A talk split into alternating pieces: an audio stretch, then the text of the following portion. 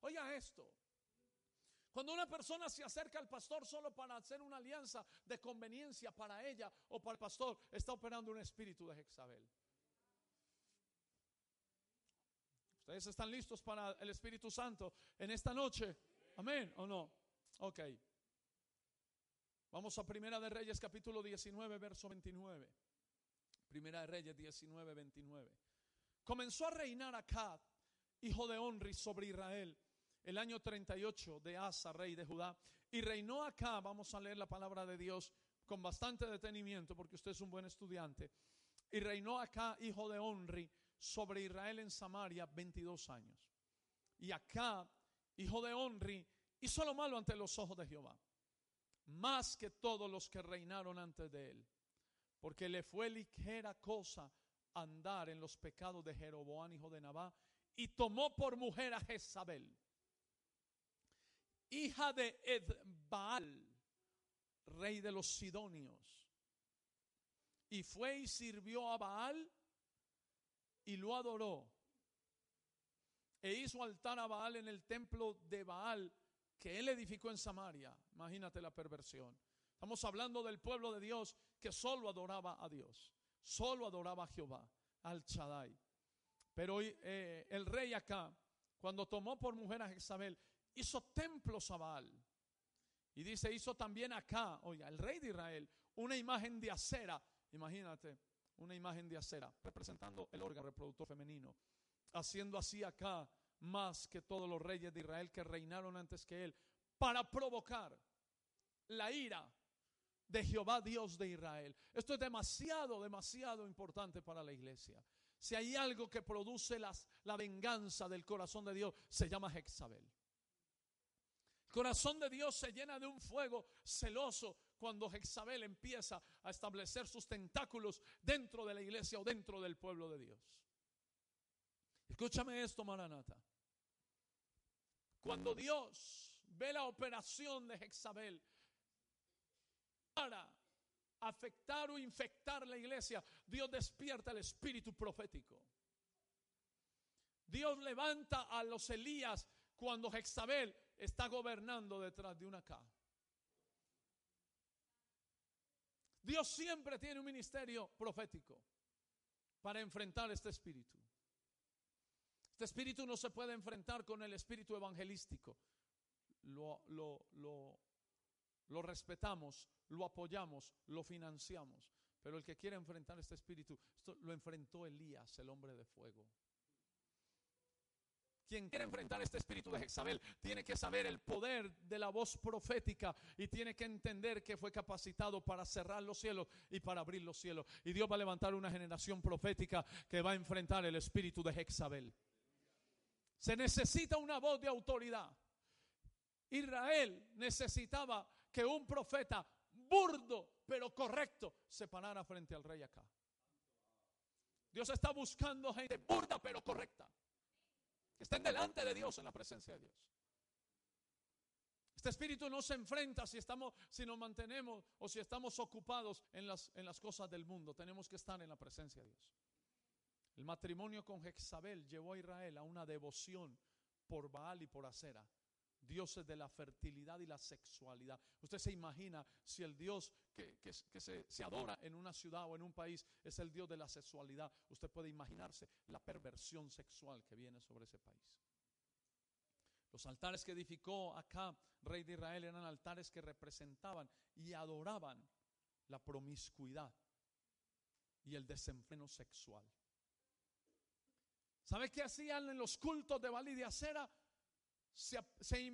Los cultos de Baliacera implicaban actos sexuales y depravaciones inmorales en el pueblo de Dios. Y estamos hablando que toda una nación fue corrompida. Toda una nación fue, ensuciada.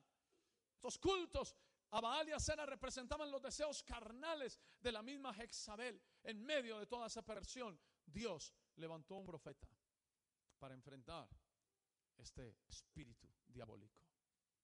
Y escúcheme, Maranata para que aprenda. A la misma vez que Satanás levanta a Jezabel para silenciar la voz profética y detener el ministerio intercesor, es a la misma vez que Dios levanta un ministerio profético que pueda entrar al palacio de acá a enfrentar ese espíritu hexabélico. Escúcheme para que aprenda. Hexabel tiene dos propósitos. Silenciar la voz profética y hacer abortar la oración intercesora. Escúcheme, Maranata. Es más fácil hacer crecer una iglesia sin ser una voz profética y sin tener culto de intercesión. Porque Jezabel no resistirá a esa iglesia. Pero si la iglesia quiere ser la voz profética y la iglesia mantiene culto de intercesión, la iglesia encontrará una resistencia hexabélica. Lo que voy a decir, mis hijos, tómelo o deséchelo. El Espíritu Santo algún día a usted le enseñará la verdad. Elías convocó a todos los profetas al monte Carmelo para orar cada uno a su Dios. Ellos orarían a Baal y Elías oraría al Dios de los cielos, a todos los profetas. Jezabel se llama profetisa y Jezabel no fue a esa reunión porque Jezabel evita las oraciones de intercesión. Jezabel no fue al monte Carmelo porque Jezabel evita las reuniones de intercesión.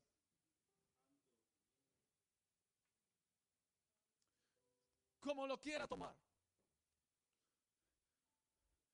Pero Dios necesita una iglesia intercesora. Dios no, está buscando dos intercesores en la iglesia. Dios está buscando una iglesia que interceda. Los miembros de esta iglesia que enfrentarán el espíritu de Jezabel, todos tienen que ser intercesores. El primero que debe interceder es el pastor. El primero que debe llegar a las reuniones de intercesión es el pastor. ¿Bien? Si el pastor es el último que llega o no aparece en la reunión de intercesión, usted tiene que tener cuidado. Porque lo único que puede resistir y enfrentar a Jezabel es una voz profética y una voz intercesora. Elías era eso. No es el pastor que abraza a todo mundo. Elías era bien rudo. Si vamos a, si vamos a hablar de, salvar el destino de, una, de un país que ha sido corrompido por este, por este espíritu, tenemos que hablar de una voz profética y de una voz intercesora. Abrazamos, besamos, amamos a la gente, pero el pastor de esta iglesia tiene que ser una voz profética y tiene que ser un intercesor. Si usted encuentra que su pastor nunca ora, tenga cuidado. Si usted encuentra que en su iglesia se perdió el culto de oración y se reemplazó por un programa, cualquiera que sea el programa, tenga cuidado. Porque Jesús dijo, mi casa será llamada casa de oración. La iglesia no se edifica con programas humanos, la iglesia se edifica con oración. La iglesia no es casa de alabanza, es casa de oración. Mi iglesia será llamada casa de oración para todos los pueblos. Pocos amenes, porque estamos hablando de la palabra. Vamos a tener cultos de, jóvenes, vamos a tener congresos jóvenes, voy a tener ahora en, abril y traigo a, Juan Bravo y voy a traer a algún pastor de Colombia. Y, tenemos culto de jóvenes y tenemos congresos de jóvenes, pero la iglesia corre y avanza en las ruedas de la intercesión. Cuando Satanás saca la oración de la iglesia, la iglesia puede crecer, pero puede crecer enferma, débil, sin poder y en pecado. Que para hacer crecer la iglesia podemos utilizar una estrategia multinivel.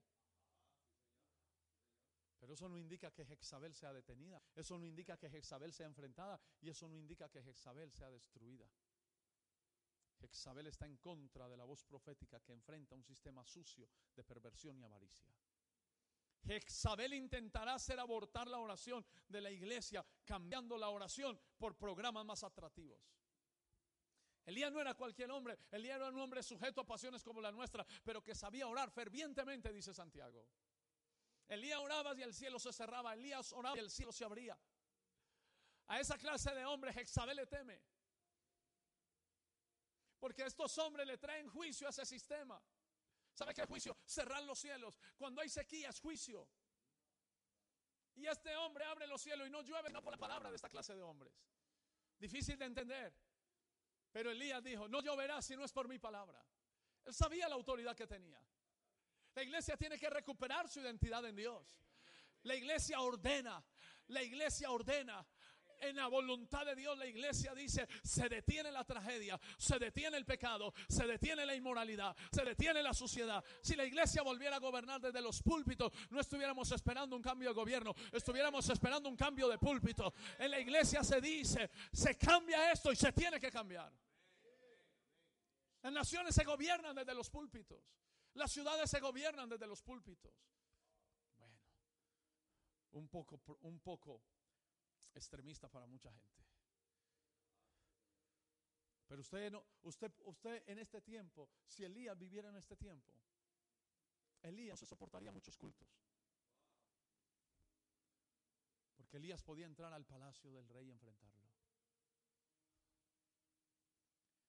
Elías podía pasar seis meses en una cárcel, pero no podía pasar una hora frente al rey de, de, su, de su tiempo, de su momento. Y ahora los pastores pueden sentarse con, hasta con el diablo se sientan y hacen alianza.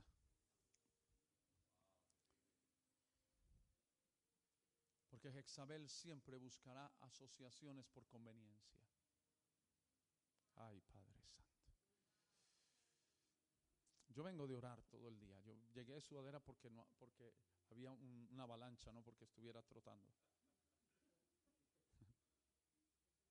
Cuando la iglesia le da la espalda a la oración intercesora, cuando la iglesia entra en la era de silenciar la voz de sus pastores, cuando la iglesia permite el pecado en líderes, en predicadores y en adoradores, cuando la iglesia deja de tener un mensaje confrontativo y se vuelve un evangelio permisivo que solo le agrada a los inmorales y a los irresponsables, es porque ha caído bajo los tentáculos de Jezabel. Así escribo yo. Cuando la iglesia le da la espalda a la oración intercesora. Cuando el culto más importante en la iglesia no es el culto de oración. Cuando Dios estableció que el culto más importante es el de oración. El culto que debe ser más asistido en la iglesia de Jesús es el de intercesión. No es el de domingo. Porque es en la intercesión donde usted pelea la batalla. Su lucha no es contra carne ni sangre, sino contra principados y potestades. Y la oración es el único medio que usted tiene para despegar su alma de la tierra, meterla en el mundo espiritual, atar los demonios, atar los principados, atar la enfermedad, atar el pecado. No hay otra manera. Cuando la iglesia le da la espalda a los cultos de oración. Cuando la iglesia permite el pecado en los líderes, en los pastores, en los líderes de adoración. Cuando se permite el pecado en el altar, cuando se permite el pecado en los capitanes del Evangelio, cambia. Digan amén. Cuando el que hace el llamado vive como un demonio. Pocos amenes. Pocos amenes. Cuando la iglesia permite pecado en los líderes, cuando la iglesia pierde el mensaje confrontativo y se convierte en un mensaje adulador donde le soba la conciencia a todo mundo para que no se vayan. Y no le, y no le enfrenta el pecado al empresario porque es el que más diezma y no, y no quiere perderlo. Es porque cayó bajo los tentáculos de Jezabel. Y tenemos empresarios que porque tienen anillo de oro, los sentamos adelante, huelen alcohol, huelen a marihuana, mandamos al hermanito humilde a sentarse en la parte de atrás porque no tienen los diezmos que tiene el empresario, está bajo los tentáculos de Jezabel. Lo digo, lo publico y publíquenlo en las redes sociales y pongan mi nombre. Esta clase de hombres como Elías no son amigos de todo el mundo ni del sistema. Era una nación la que se había perdido, una nación y era la nación de Dios. ¿Tú crees que eso necesitaba un pastorcito amigable? Elías era un hijo del desierto. ¿Y sabe qué dice Malaquías, el último libro del Antiguo Testamento, para darle apertura a la venida de Jesucristo? Que Dios despertará el espíritu de Elías. Ay, Señor. Gloria a Dios. Juan el Bautista tenía el espíritu de Elías. Por eso aquella vieja endemoniada le mandó a, cortar la cabeza, que era una Jezabel, Herodías. ¿Y sabe por qué le mandó a cortar la cabeza? Porque le dijo, le dijo a Herodes que era ilícito tener relaciones sexuales con esa mujer. No, pero ahora no se le puede decir a la gente así. Ahora no se le puede decir que eso es ilícito. Ahora hay que aceptar tres mujeres, dos mujeres. Porque si no la gente se daña, se daña, le, golpean el, lo frustran. Pastor, no diga eso porque me voy a frustrar. Jezabel es una fuerza diabólica espiritual que trata de engañar, manchar y usurpar toda imagen de autoridad. Este espíritu de Jezabel encuentra su fuerza en una K, una K, un hombre sin carácter, un hombre sin definición. Lo que Satanás quiere es que los pastores ahora no tengan carácter ni autoridad y tengan miedo de predicar la palabra para poder colocar a Jezabel en esa iglesia. Cuando las conexiones en la iglesia son del alma y no son del espíritu. Cuando las conexiones en la iglesia son por veniencia. Cuando las conexiones en la iglesia son relaciones codependientes y no son conexiones espirituales. Jezabel está trabajando en ese lugar. Acá el rey era un hombre que dependía de Jezabel para obtener lo que él quería. Y Jezabel era una mujer que dependía del rey para extender sus dominios. Relaciones de codependencia. Y hay muchas relaciones en las iglesias que son más por, por conveniencia que relaciones espirituales. ¿Sabe que los hermanos ya no se pueden confrontar? ¿Sabe que hay un hermano que no te puede decir que estás mal? Porque te molestas, te endemonias.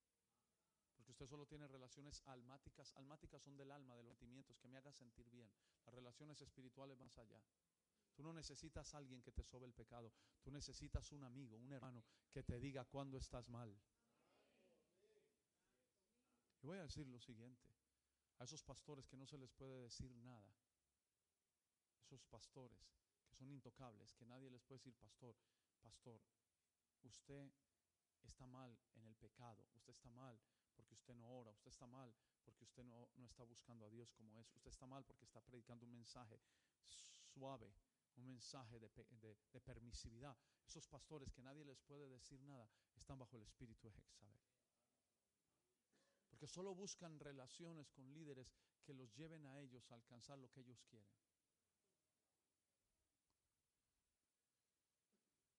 Ya usted sabe que acá quiso una viña, la viña de Nabot. Él era el rey. Pero se, se, le llenó el corazón de avaricia y quiso la viña de Nabot y fue a pedírsela. Y Nabot le dijo, ¿cómo te voy a vender yo mi viña si esta es la heredad de mis padres? ¿Y sabe qué hizo acá? Se fue a la casa a llorar, porque esos hombres sin carácter se van a la casa a llorar. Estaba llorando y tirado allá en la, en la cama, así, en posición fectal, en, en posición de feto, y, y, lloraba. Y vino la mujer Jezabel, porque ahí es donde aparece Jezabel. Le dijo, ¿por qué está triste el rey? No, es que Nabot no me quiso vender la viña. Y mire lo que le dice Jezabel, no eres tú el rey de Israel. Tenga cuidado con esos mensajes que tú puedes poseer todo.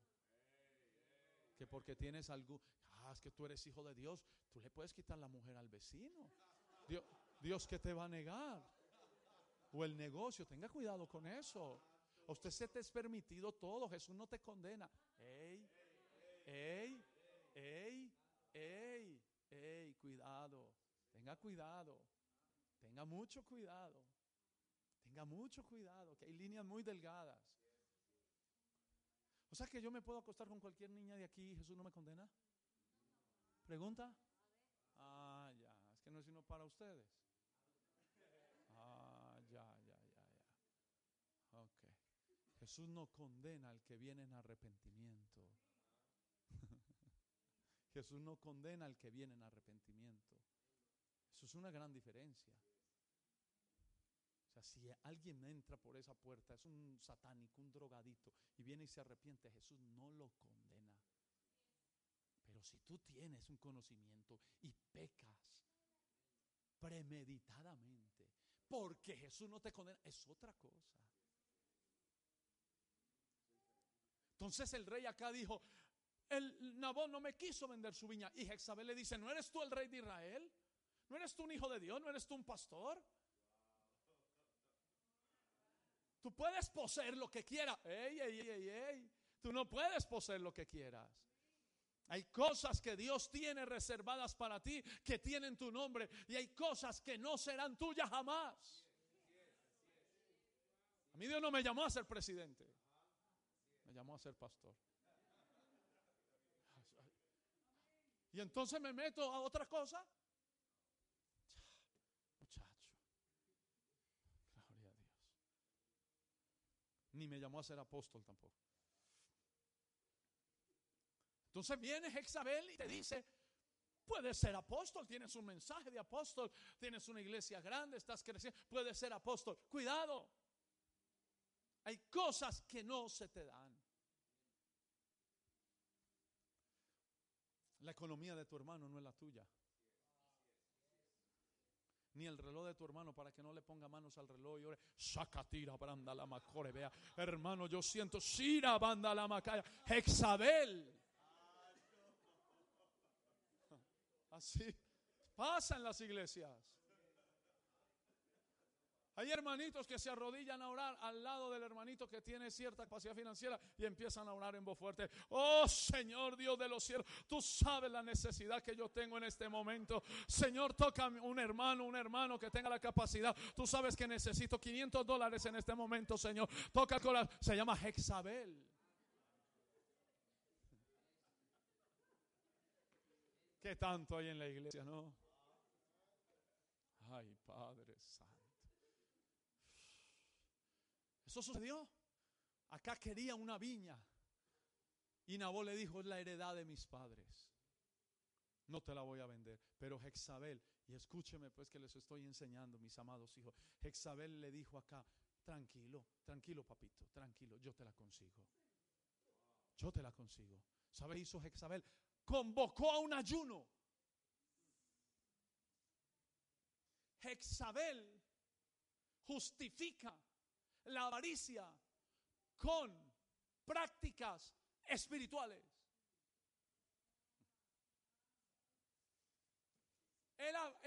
ella convoca un ayuno para darle una idea de que es algo espiritual. Cuando tú estás ayunando y orando para que Dios le quite a otro y le dé a ti, está bajo el espíritu de Jezabel. Si Dios le dio a otro y no te ha dado a ti, dale gracias a Dios. Porque el hecho de que Dios le haya dado a otro ya te muestra a ti que Dios es fiel y que tú puedes estar en la lista del próximo. Aleluya, tú estás en la fila, pero no ores, quítale a este y dame a mí, porque eso es una práctica jezabélica, aunque estés en ayuno. Lo otro que hace Jezabel es convocar dos testigos falsos contra Nabó. El espíritu de Jezabel siempre se levanta para dañar el testimonio de un hombre porque no quiso entregar la heredad de sus padres. Nabó era un hombre puro. ¿Y sabe qué levanta Jezabel dos testigos falsos? para que hablaran públicamente de que Nabot se había levantado y se había rebelado contra los decretos del gobierno de acá o contra los decretos del rey. Y le dañó el testimonio. Jezabel anda dañando testimonio de hombres de Dios. ¿Y sabe qué hicieron en el pueblo? Apedrearon a Nabó hasta, hasta morir. Cuando Nabó estaba muerto, llegó Jezabel con una sonrisa de oreja a oreja donde acá y le dijo, ya la viña es tuya, Nabó está muerto. Ese es un espíritu diabólico que daña el testimonio de alguien para quitarle lo que Dios le dio y dárselo a otro porque tiene avaricia. Cuando tú cuidas tu iglesia con pasión, con amor y no la sueltas, entonces se levanta un sistema diabólico a dañar tu testimonio, asesinar tu testimonio para quitarte lo que tú estás peleando con el corazón. Pastores, no se dejen quitar la iglesia. Es lo que ustedes han edificado. No importa con qué sistema se la quieran quitar. Ni qué nombre.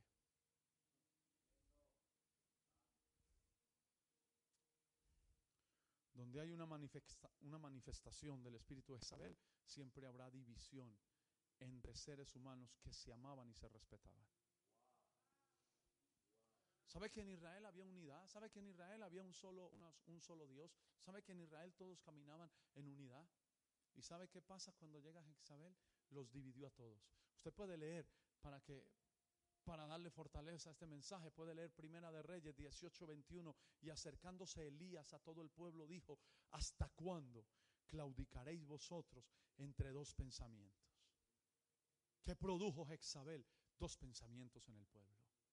Y, y, Elías le dice, si Jehová es Dios, seguirle. Y si Baal, id en pos de él. Y el pueblo no respondió palabra.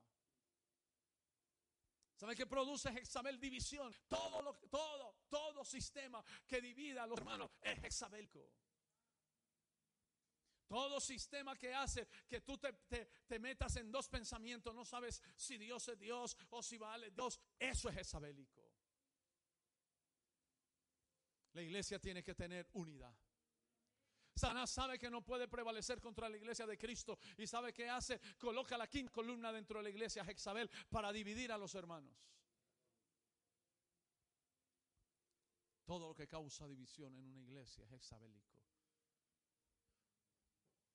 Si tú estabas unido con tu hermano en amor, en respeto, en el espíritu, o unido con tu pastor, y alguien vino a dividirte de tu hermano y de tu pastor, es jezabelico. ¿Y sabe qué pasó ahí? Cuando Elías dijo, si, Jehová es Dios, seguirle y si va a seguirle, el pueblo no respondió palabra, porque el pueblo que está bajo los tentáculos de Jezabel es un pueblo lleno de miedo. Que no pueden hablar porque tienen una imagen de sus autoridades incorrecta. Porque tú respetas tus autoridades, pero no puedes ser mudo ante ellas. Tú no puedes ser mudo ante las autoridades. Tienes que hablar con respeto. Jezabel produce miedo. Jezabel produce intimidación. Jezabel hace que la gente se quede callada. Y el pueblo no respondió palabra. Vamos a seguir avanzando en esto.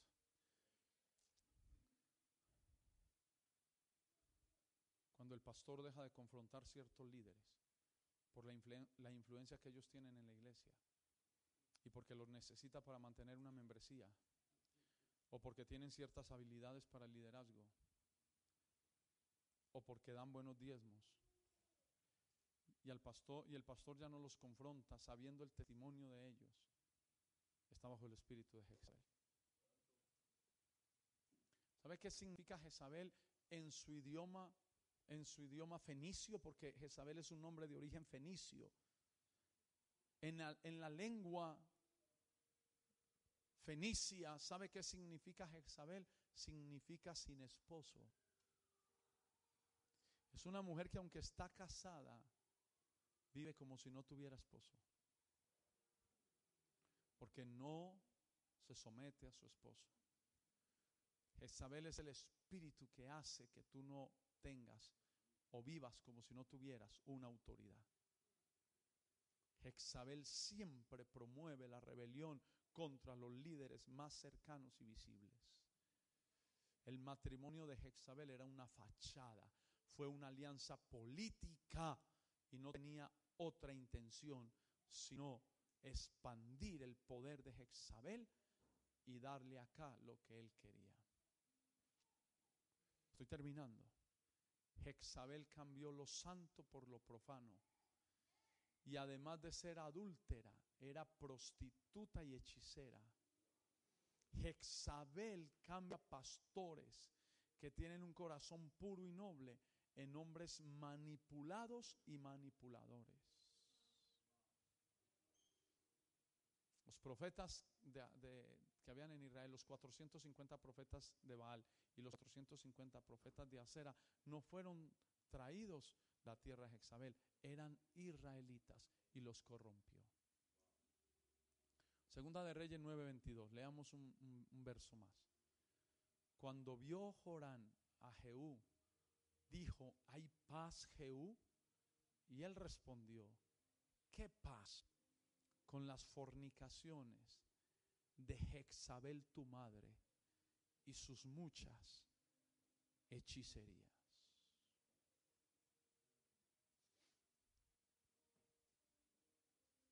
Mis amados hijos.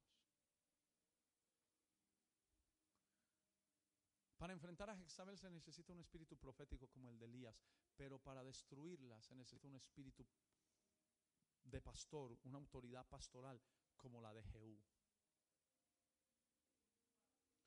Jezabel siempre malinterpreta a los hombres de autoridad. Cuando Jehú venía cabalgando, lo vio, lo vio Jorán y lo vio Cosías, enviaron mensajeros para ver quién venía, si venía en paz. El primer mensajero fue donde Jehú y le dijo, hay paz. Y él le dijo, le dijo Jehú al primer mensajero, no importa si hay paz, quédate con nosotros. Volvió Jorán y Ocosías a mirar el cabalgar de Jehú y dijeron, el primer mensajero se quedó, no regresa, envíen otro mensajero. El otro mensajero fue y le preguntó a Jehú, ¿hay paz? Y él dijo, ¿qué importa si hay paz? Quédate conmigo. Cuando vieron que no regresaba el mensajero, salieron los dos reyes, el rey de Israel y el rey de, y Judá, Ocosías y, y, y Jorán, y fueron a encontrar a Jehú. Y Jehú con una flecha traspasó el corazón de Jorán, que era el rey de Israel, de la espalda al corazón. Ocosías salió huyendo y lo alcanzó y le, y le dio muerte. Ocosías era hijo de acá. Jezabel tuvo una hija que se llamó Atalía. Atalía tuvo un hijo en incesto. Nació de su propio hermano. Esa es la perversión de Jezabel. Y cuando Jehú se acerca, sigue cabalgando para ir a enfrentar a Jezabel, dicen los, los que estaban con Jezabel, el cabalgar del que viene es como el cabalgar de Jehú, imponente.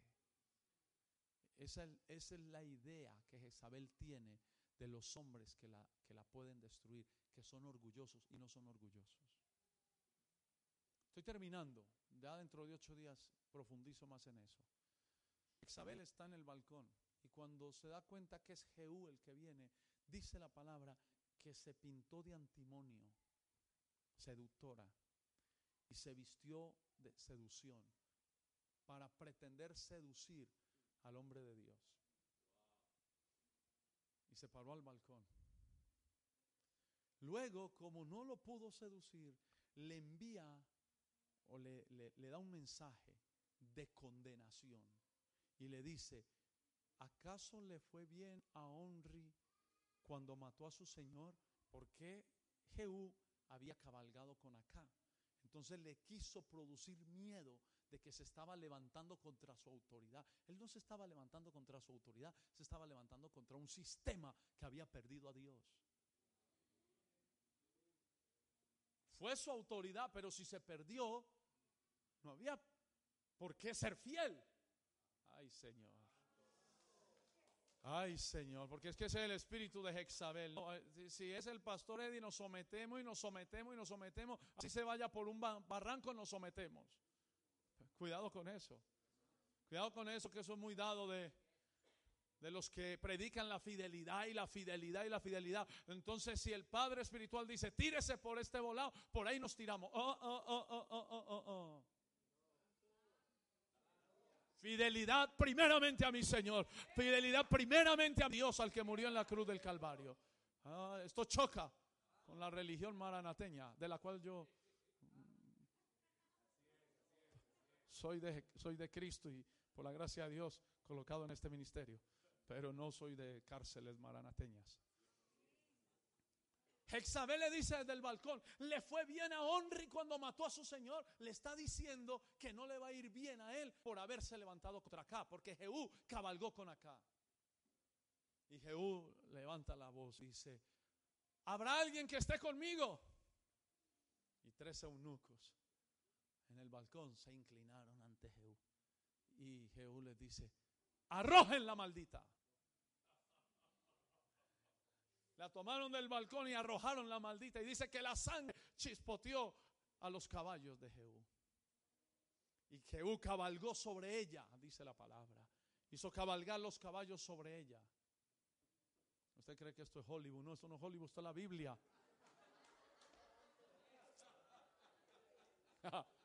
Gloria a Dios. Venga los viernes para que se vea una película buena.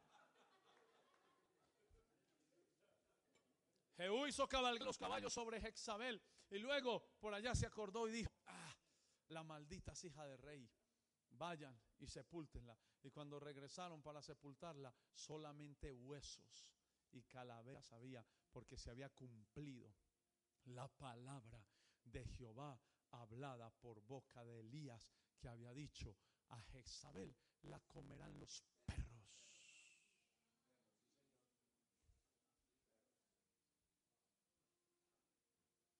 Dios va a levantar hombres como Jehú. Dios va a levantar hombres con la unción de Jehú, porque hay que detener ese tentáculo satánico, hay que detener todo espíritu diabólico que se quiere meter a nuestras iglesias, a nuestras vidas, a nuestros hogares, en el nombre poderoso. No sé si Maranata está aquí hoy conmigo, en el nombre, pero yo voy a enfrentar este maldito espíritu en este, en este país en esta ciudad, en el nombre poderoso de Jesús. Todo espíritu manipulador, intimidador, controlador, todo espíritu que produce miedo, todo espíritu que hace que el pueblo esté mudo, todo el espíritu que hace que el pueblo no puede hablar, que porque a las autoridades no se les puede hablar, se tiene que romper en el nombre de Jesús. Así es de sencillo. Y vamos a librar este país en el nombre de Jesús. Amén y amén. Jezabel tiene que ser enfrentada y destruida. Es un espíritu avaro. Es un espíritu manipulador, controlador, intimidador. Es una prostituta, es una hechicera, es una adúltera. Y enseña a los hombres de Dios a fornicar. Y a fornicar no solamente en el acto sexual, a fornicar con el sistema, a fornicar con, el, con, con la religión, a fornicar. Fornicar es tener otros dioses. Eso es fornicar. Levante las manos al cielo. Comience a orar fuerte. Usted no se imagina cuántos matrimonios ha dañado este espíritu. Usted no se imagina cuántos pastores. Usted no se imagina cuánto ministerio. Usted no se imagina cuántas naciones. Oh, Sacatira le ve a la baba. Padre, en el nombre de Jesús, tomamos autoridad, Señor. Declaramos la sangre de Cristo en contra de Jezabel. Declaramos la sangre de Cristo en contra de este espíritu sánico. En el nombre poderoso de Jesús. Ese espíritu que intimida, que controla, que manipula. Ese espíritu que nos hace ser mudos, callados frente al pueblo. Ese espíritu que divide la iglesia. Ese espíritu que trae dos pensamientos. Ese espíritu que promueve la avaricia. Que promueve la avaricia con cosas eh, supuestamente espirituales, con ayunos, con oraciones, promoviendo la avaricia, se rompe en el nombre de Jesús, se rompe, se rompe, se rompe, se rompe, se rompe. Padre, dale un golpe, Señor, a la cabeza de Jezabel. Padre, golpea la cabeza de la serpiente. Padre, golpea la cabeza de todo espíritu mentiroso, engañador. Padre, golpea la cabeza de Leviatán. Padre, golpea la cabeza de Atalía. Padre, golpea la cabeza de los demonios. Padre, golpea la cabeza de todo principado y de todo potestad. En el nombre de Jesús Jesús de Nazaret. Unge la iglesia con una unción profética y con la unción de Jehú en el nombre poderoso de Jesús de Nazaret para sacar, Señor, a tu pueblo de toda cautividad, de toda perversión, de toda inmoralidad, de toda fornicación, de toda avaricia en el nombre poderoso de Cristo. Sacatira le vea, Shira alaba en el nombre, en el nombre, en el nombre poderoso de Jesús. Iraba, rende, rebecaya, ira basaya. Colocamos la sangre en contra de Jezabel, la sangre de Cristo. Oh, sigue orando, Maranata, sigue orando, sigue orando. El pueblo será libre, las familias libres, los ministerios serán liberados en el poder de la sangre. Las naciones serán libres, las ciudades serán libres en el nombre poderoso de Jesús, en el nombre poderoso de Jesús, en el nombre poderoso de Jesús. Ekatira basore becaya. Ira basaya, ira basore becaya. Padre, venga tu reino. Padre, venga tu poder. Padre, venga tu gobierno. Padre, venga tu dominio. Padre, venga tu autoridad. En el nombre de Jesús de Nazaret. Avergüenza toda obra satánica. En el nombre poderoso de Jesús. Yo bendigo la iglesia de Jesús. Padre, en el nombre poderoso de Cristo. El nombre sobrenatural de Jesús. Bendigo la iglesia de Cristo. Bendigo la iglesia de Jesús. Y declaro, Señor, de los cielos que tú levantarás una generación con una voz profética. Que tú levantarás una generación que no abortará la oración intercesora. Que no despreciará la oración intercesora. Oh Señor, tú levantarás una iglesia en Ecuador, del norte al sur y del este al oeste, que valorará el espíritu de intercesión, que levantará culto de intercesión y de oración en el nombre de Jesús. Una iglesia, Padre, que enfrentará, entrará a los palacios de acá y enfrentará la maldad en el nombre de Jesús. Oh Señor, yo lo creo. Yo lo creo que tú lo harás, Padre, en el nombre de Jesús. Yo creo que tú lo harás porque no nos da mucho tiempo. No le quedan muchos años a esta tierra. En el nombre de Jesús. Úngenos, Señor, úngenos, úngenos, úngenos, Padre, en el nombre de Jesús. Con una unción de, de denuedo, de autoridad, de osadía. Con una unción como la de Jehú en el nombre, aunque nos digan, Señor, orgullosos, soberbios, arrogantes. A Jehú le dijeron, su cabalgar es impetuoso. Oh, Señor, danos esta unción, Padre, para enfrentar este sistema diabólico en el nombre de Jesús de Nazaret. Amén. Y amén. Ya sabe por qué hubo una avalancha que quiso impedirme por este mensaje. Porque esto no se está predicando en ninguna parte. Ahora, levante sus manos al cielo y dele gracias al Espíritu Santo. Puede ponerse sobre sus pies. Adore al Espíritu Santo. Adore al Espíritu Santo. Adore al Espíritu Santo. Adore al Espíritu Santo. Todo espíritu que quiera desestimar las autoridades. Todo espíritu que quiera desvirtuar las autoridades que Dios ha colocado, se tiene que largar. Las autoridades que Dios puso se le respetan, se le honran y se le hablan también. Pero todo espíritu que quiere rebajar la autoridad se tiene que largar en el nombre de Jesús. Oh Señor, esta generación, esta generación, Señor, está en un peligro, Padre. Por favor, interviene en el nombre de Jesús. Gracias, Señor. Amén. Y amén. Apláudale al Señor. Apláudale a Jesús fuerte.